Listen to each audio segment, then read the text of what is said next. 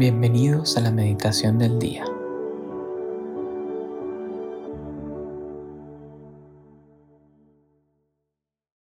En el nombre del Padre, y del Hijo, y del Espíritu Santo. Amén. Ven Espíritu Santo, llena los corazones de tus fieles y enciende en ellos el fuego de tu amor. Envía, Señor, tu Espíritu Creador, y renueva la faz de la tierra. Oremos. Oh Dios que has iluminado los corazones de tus hijos con la luz del Espíritu Santo, haznos dóciles a sus inspiraciones para gustar siempre del bien y gozar de su consuelo. Por Cristo nuestro Señor. Amén. Al comenzar en esta meditación, en este momento de encuentro con Jesús, te invito a que te pongas en la presencia de Él y que invoques al Espíritu Santo.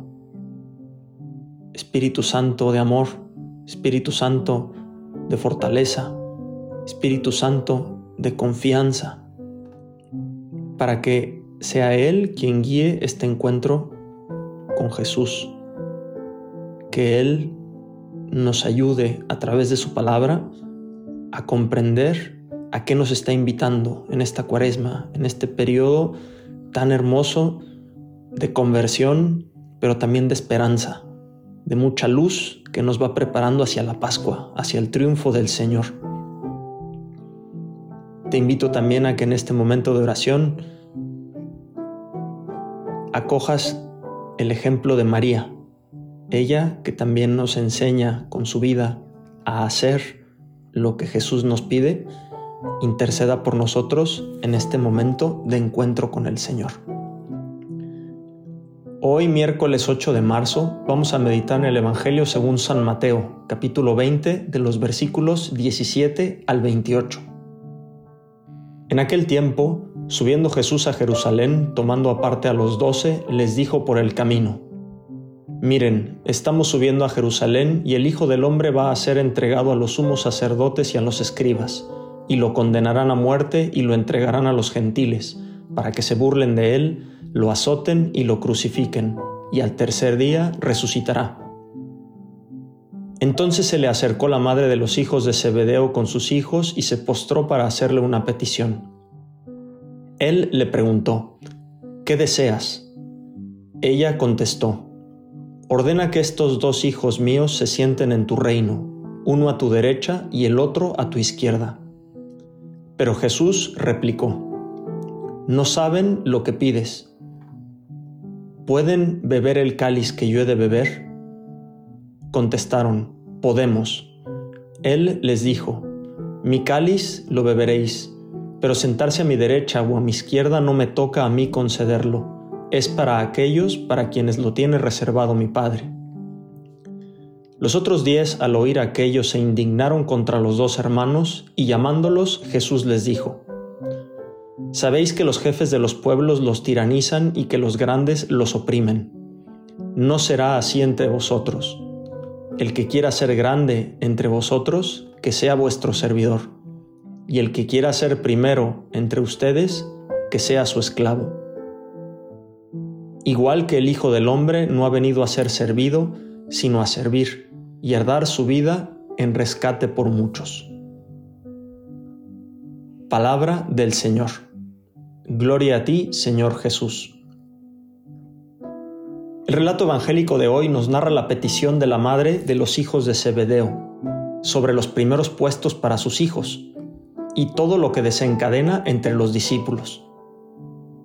Tras la indignación de los otros discípulos por la petición de la madre de Santiago y Juan, la de ocupar los primeros puestos, que siendo sinceros es algo que a lo que todos tendemos a ocupar los primeros puestos, a aparecer, a que llamemos la atención.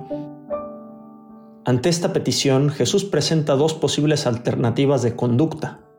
Una negativa, la de los gobernantes y poderosos, aquellos que tiranizan, oprimen y quieren alcanzar todos sus logros a costa de lo que sea o de quien sea.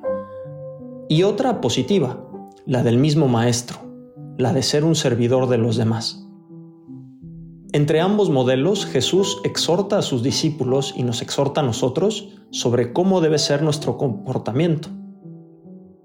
Y Jesús al dar esta respuesta no está diciéndonos que no luchemos por conquistar aquello que nos proponemos, como puede ser alcanzar una meta, un logro en el trabajo, superar un reto. Más bien, nos propone dos maneras de llevar adelante las relaciones entre nosotros. La primera, ser un servidor de los demás. Es decir, el que ofrece un servicio, poniendo a disposición de los demás todo lo bueno que tiene y todo lo bueno que es. Y la segunda manera es la de ser esclavo, pero no en el sentido de someterse a los demás, de sumisión, sino en el sentido evangélico, es decir, el que no se pertenece a sí mismo, sino que se pone al servicio de los demás. Con ello Jesús quiere ofrecernos una reorientación de los valores y los modelos de comportamiento en comparación a lo que el mundo nos plantea. El poder, poseer, pensar solo en uno mismo, dejando a un lado todo aquello que no sea para nuestra conveniencia. La vida cristiana representa un cambio de valores efectuados por, por Jesús que ha venido a servir y a dar su vida por cada uno de nosotros.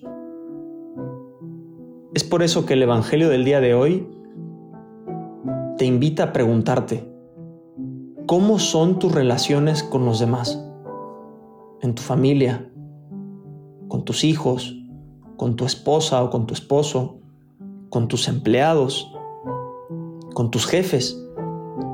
Estas relaciones que tienes con ellos, ¿las vives en clave de los grandes y de los poderosos? Es decir, de tu propia conveniencia, de solo sacar un provecho para ti, o son más bien, como nos propone Jesús, la de ser un servidor y la de estar para los demás.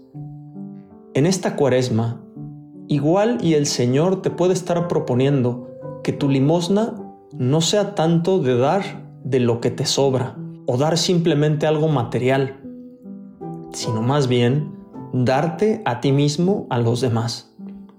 Dar de tu tiempo, tus cualidades, tus talentos, poniendo toda tu vida al servicio de los demás, sabiendo que hay más alegría en dar que en recibir y que además todo aquello que hagamos por los demás, aunque sea lo más insignificante, el Señor lo toma en cuenta y seremos más felices en la medida en la que estemos al servicio de los demás y le pertenezcamos a los demás como el Señor nos ha venido a enseñar con su ejemplo.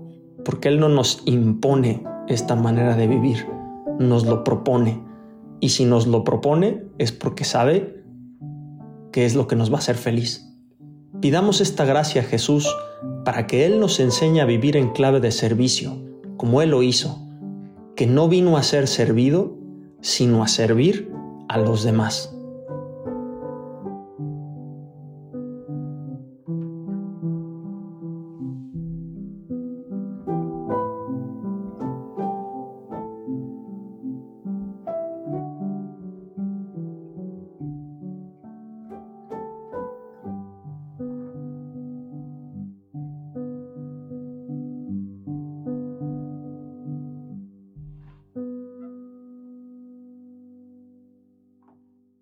Te damos gracias, Señor, por todos tus beneficios, a ti que vives y reinas por los siglos de los siglos. Amén.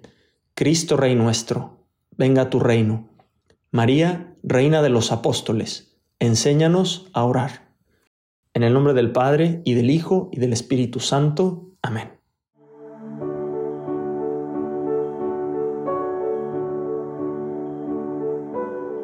Llévate una palabra que Dios te haya dicho en esta meditación y guárdala en tu corazón por el resto del día. Hasta mañana.